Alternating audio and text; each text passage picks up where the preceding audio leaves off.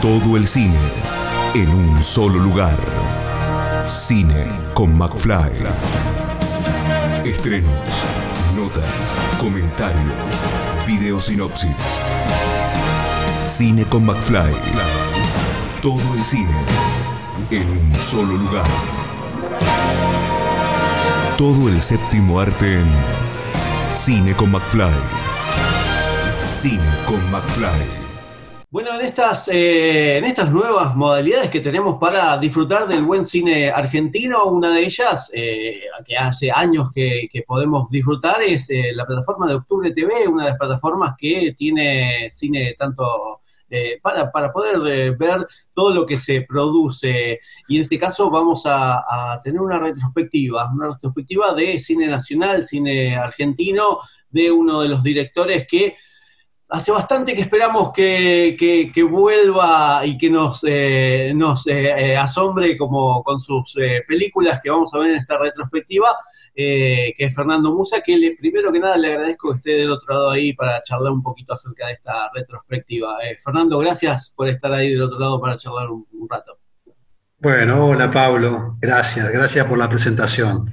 Bueno, sí, cuatro películas, eh, van a estar todo junio, hasta el 28 de junio, están desde el 28 de mayo, eh, Fuga de Cerebros, No sabe, no contesta, Chiche Bombón y El Grito en la Sangre.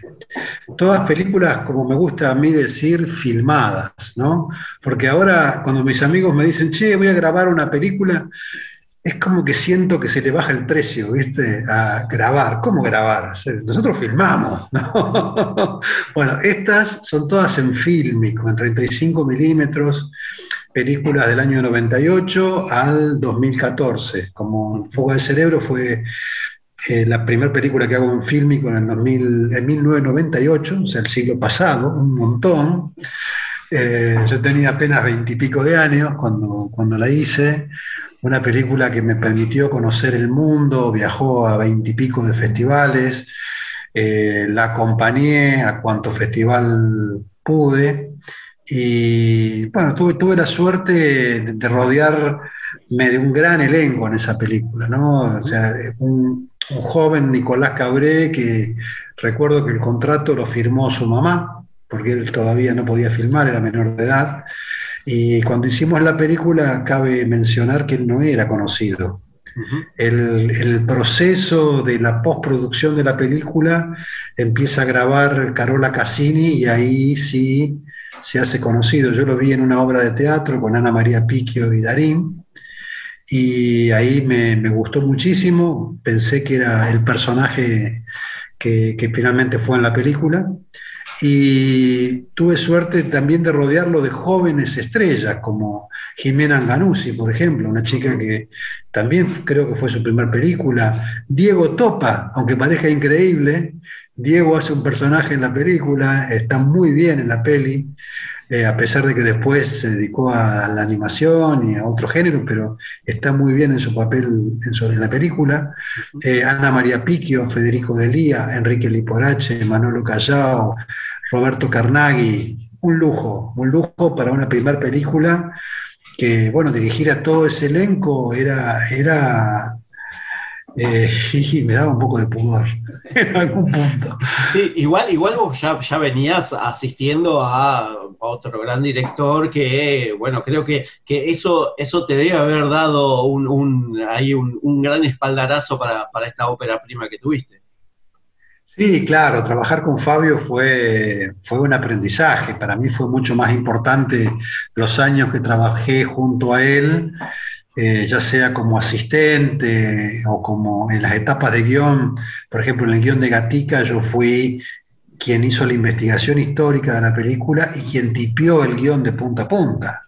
Eh, entonces yo tuve una cercanía a la cocina creativa de Fabio y también a la cocina de producción, porque Leonardo también era un productor, así que, aprendí mucho de él. Eh, de hecho, Fuga de Cerebros es el resultado de mi, de mi contacto con Fabio.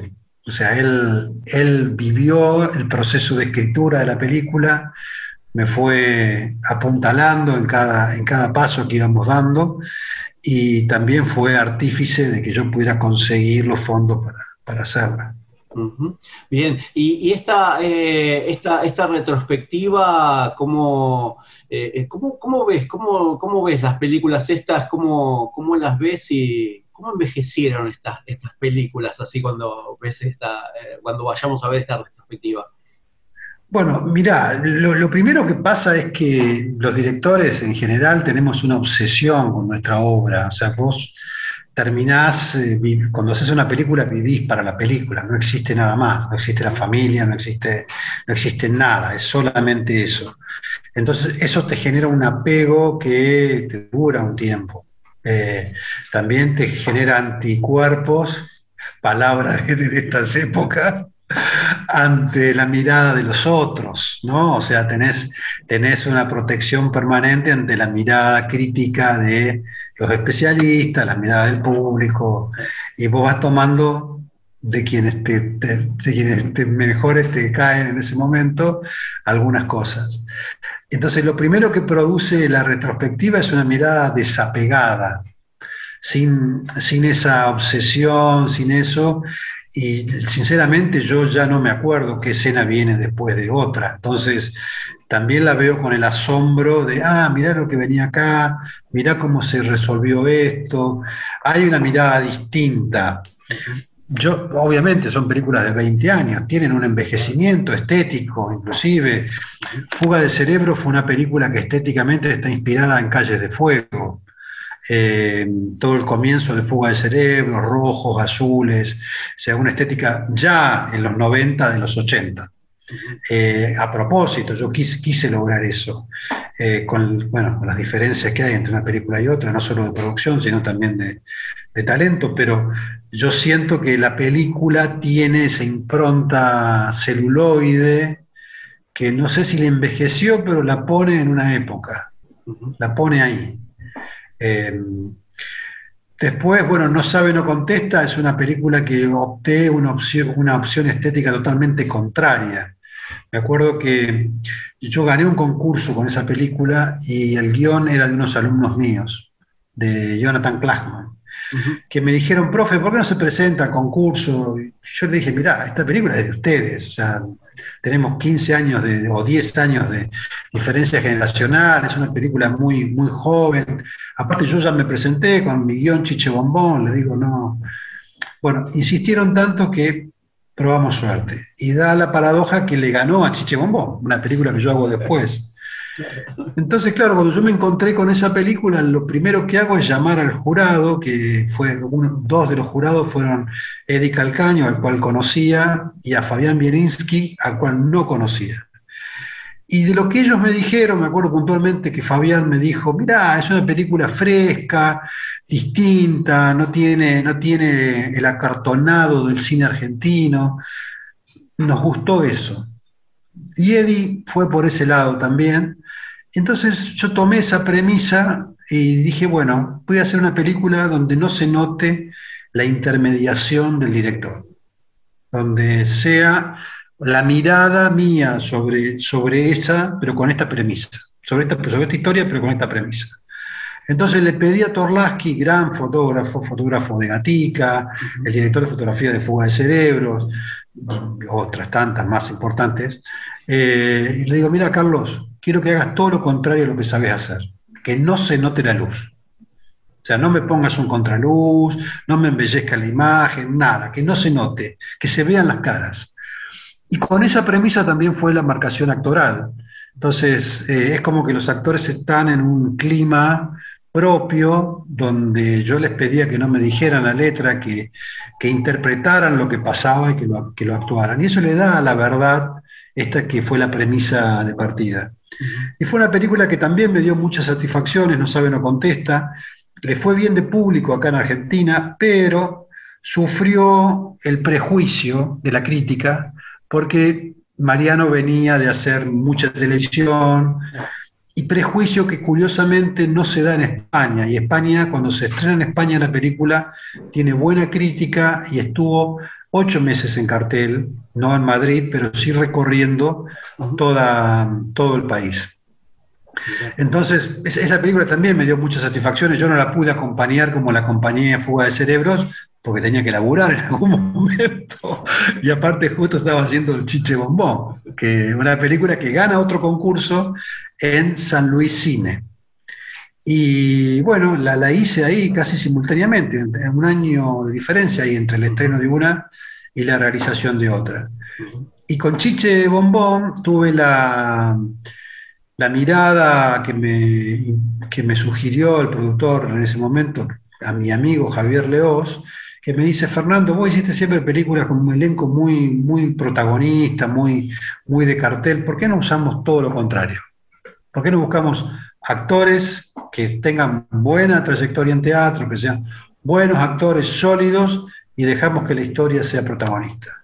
Y así fue, entonces hicimos una película con Ingrid Pellicori, eh, Gonzalo Urtiz Andrea Galante, que era totalmente desconocida, un rostro con una potencia visual y estética bellísima, eh, donde yo utilicé una mezcla de la estética entre fuga y no sabe, no contesta. O sea, hicimos una luz bella porque ella lo pedía, pero tampoco no quise que fuera protagonista o sea, que acompañara la historia.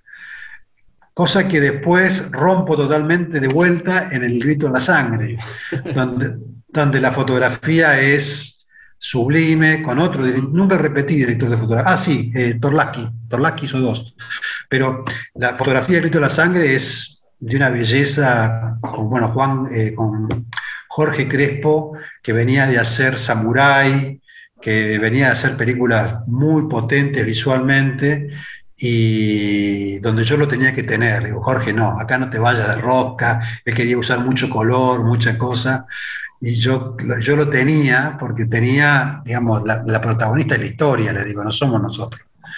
Y bueno, hicieron un gran trabajo.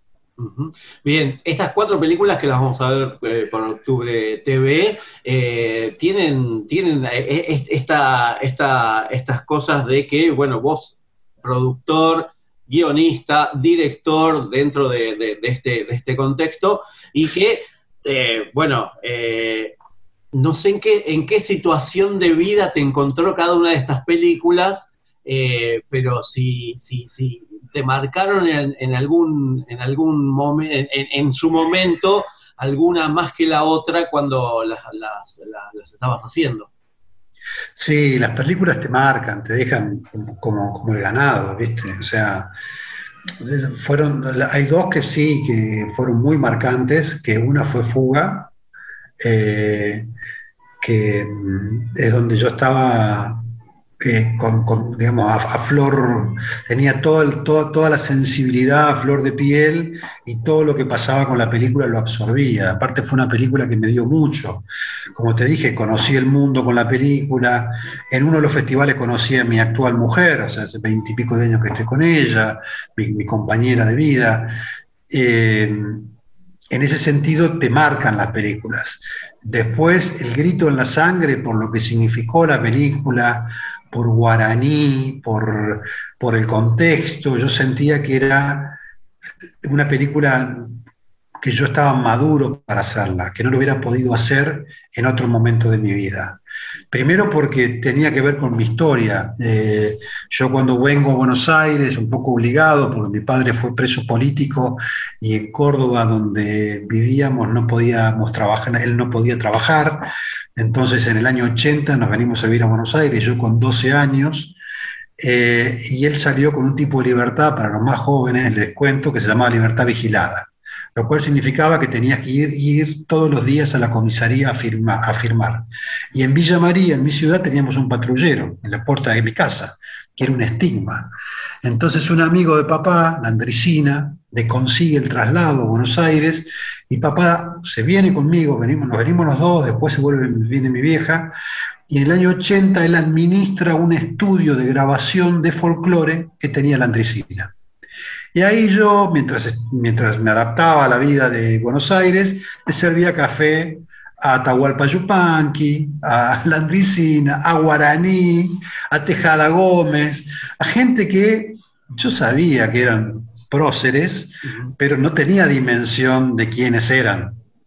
Entonces yo me crié en ese mundo. Entonces, después fuera de ese mundo, lo conozco a Fabio, a Leonardo Fabio, y empiezo mi carrera como de la mano de él, eh, audiovisual, digamos. Él me empieza a presentar a directores, hago mi meritorio antes de entrar a la escuela de cine, empiezo a trabajar con él, tipeándole el guion de Gatica, eh, haciéndole la investigación histórica de Gatica, que era un paralelismo entre la historia argentina y la vida de Gatica, que termina siendo la estructura dramática de la película. Y después, bueno, cuando me llega el proyecto, me llega a través de Fabio. Me dice, mira, vino Guaraní a verme, yo estoy, estoy haciendo Aniceto, yo no la puedo hacer esta película. Yo no leí el guion, me dice, pero es Guaraní, me dice, me, y, después, al poco tiempo me llama Guaraní y era una voz, era como hablar con, con la historia misma del folclore. Y me acerca un guion que a mí no me gustó nada y le digo, bueno, Horacio, mira, hagamos una cosa, digo, dame la novela original tuya déjame leerla, porque el guion, la verdad, digo, veo que tiene este problema, tal otro. él fue muy humilde, no me dijo nada, aceptó esta impertinencia que te estoy diciendo. Leí la novela, me encantó la novela, le dije, mira, ¿qué te parece? Vos tenés 83 años, yo tengo 30 y pico, le digo en ese momento. ¿Por qué esta diferencia? No hacemos un guion en conjunto y si llegamos a un buen resultado, seguimos adelante con la película. Me dijo, bueno, está bien. y así fue. Hicimos un guion, lo cual fue muy complejo ponernos de acuerdo, porque él estaba muy arraigado a su adaptación, porque, por, bueno, es lógico. Eh, y cada cosa negociada terminó siendo el guion que terminó plasmado en la película. Y después filmarlo fue también otro desafío, porque hacer un gauchesco en los años 2000, como lo, como lo hicimos, 2013, 14, de la, que es la película, con una digamos, con un, con un elenco que no conoce esa, esa, modalidad de actuación, lo cual tuvimos que, que, armarla para la película. Está Carmen Vallejo, que tenía en ese momento también ochenta y pico de años. Está Alberto Venegas, un actor tucumano, protagonista de La Última Siembra, de Pereira, actorazo. Está Ulises Dumont, que yo quería trabajar con Ulises y, está Ulises, y hay un elenco donde yo buscaba que no tuvieran que actuar un, tono, ¿viste? Ese tono porteño de todas las películas argentinas. Dije, bueno, esto puesto en el campo es una caricatura. Entonces evité el elenco porteño, busqué gente que hablara como gente del interior y que pudiera decir esos textos de una manera creíble y no en forma de caricatura. Y lo tenía Horacio al lado, sentado, que me decía así, porque los actores que hacían cuando tenían que, que, arriar el caballo, ya galopar con el caballo, agarraban la rienda y le pegaban de un lado y del otro. Típico de película de western. No, me dice Horacio, eso lo hacen los yankees. Nosotros no hacemos eso, nosotros agarramos el talero y le pegamos con el talero. Bueno, ese tipo de cosas, detalles, hasta cómo llevaba el poncho Ulises Dumont, o cómo se lleva el talero cuando no estás arriba del caballo, o cómo se sube el gaucho al caballo. Todo eso estuvo custodiado por Horacio. Entonces yo siento que esa película es no solo una obra de Horacio de despedida, porque fue su última película, él hizo tres películas, está excelente como actor, la voz en off que hizo genial, un regalo del cielo. La grabamos un montón de veces. La grabé al principio de la película, la grabé en edición y cuando la vimos terminada él me dijo, mira, esa frase que está ahí no me gusta como está, porque vos no me dijiste que ahí ibas a poner una guitarra. Entonces yo no la hice para la guitarra, me dice, la hice para que esté sola. Y me gusta la guitarra, así que la vamos a hacer de vuelta. Y bueno, la hicimos de vuelta, grabamos y cada vez mejor. Eh, entonces fue, es la película que yo más quiero, siento que hay un, Musa maduro como director, que hay una progresión como director, yendo a tu pregunta inicial, entre una y otra, y que cada una tiene una impronta distinta que es la que necesitaba la historia. O sea, yo nunca me, me puse estilísticamente por encima de las historias. Mi intención siempre fue, bueno, ¿qué necesita esta historia y cómo la acompaño? Quizás no sea lo más conveniente para mí, pero sí era lo más conveniente para las películas.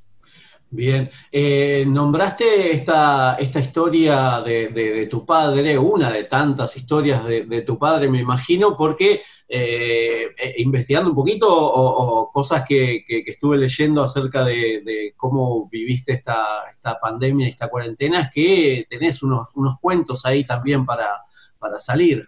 Sí, mira, mi padre es como el gran pez.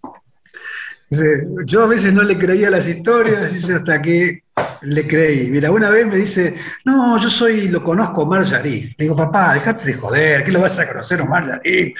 Le digo, ¿cómo va a ser eso?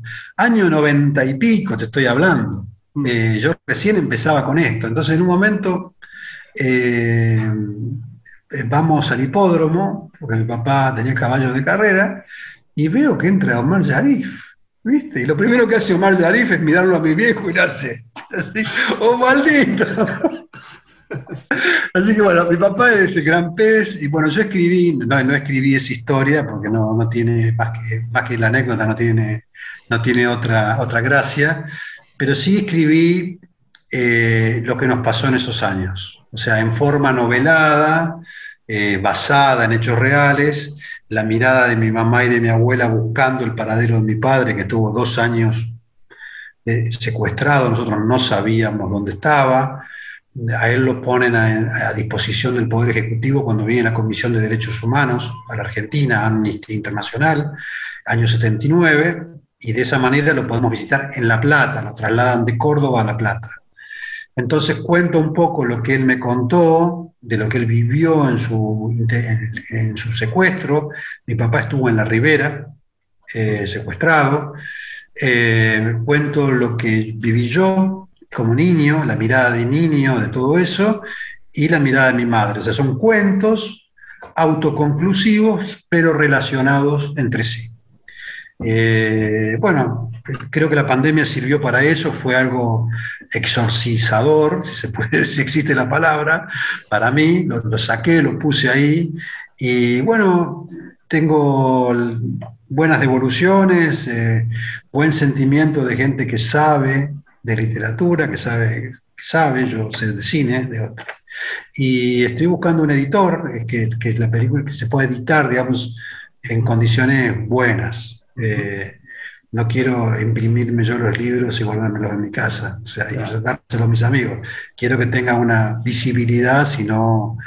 Así que bueno, estoy, estoy ahí negociando con algunas editoriales y bueno, ojalá, ojalá se pueda, se pueda plasmar. Ojalá. Y, esta es una de las cosas que eh, podemos decir positivas de, la, de, la, pandemia. Y la negativa es que se quedó trunca una producción que ya venías eh, ahí eh, en la gatera. Sí, exactamente. Bueno, estás hablando de Ladrilleros de Selva Almada, una adaptación que compramos los derechos con Gonzalo Heredia. Gonzalo Heredia va a ser su primera película como productor, eh, tal vez lo, lo, convenza de hacer algún, algún cameo, aunque sea, pero es, es, una película como productor que él va a hacer. Y veníamos eh, viento en popa hasta que la pandemia, bueno, nos obligó a poner pausa. Y tiene una complejidad la película, que es una película que tenemos que viajar, hay que filmarla en el interior de la Argentina, es una coproducción, vienen técnicos de Brasil, vienen... entonces eso en pandemia hace que no sea tan simple armar una producción sin poner en riesgo la salud de las personas. Entonces necesitamos que aclare un poquito para, para reiniciar. Bien, Así que es un proyecto hermosísimo. La verdad que Selva Almada es una de las autoras más importantes de este momento. Bien, bueno, mientras esperamos eh, que pase esta, esta pandemia y de que, bueno, podamos, podamos ver eh, ladrilleros, quizás este, este libro de, cuentos eh, también tuyo. Bueno, mientras tanto, este mes vamos a poder disfrutar de, esta retrospectiva tuya con estas cuatro películas, que para recordarle a la gente, por último, dónde la, la, pueden ver y si es gratis, si tienen que pagar algo. Es gratis, por supuesto que es gratis, es fácil de suscribirse en octubre.com que no confunda la palabra TV, es una plataforma donde hay contenidos eh, latinoamericanos, básicamente argentinos, y la, y la, retrospectiva de mis cuatro películas, Fuga de Cerebro, No sabe, no contesta, Chiche Bombón y El Grito en la Sangre, fue desde el 28 de mayo y va a ser hasta el 28 de junio.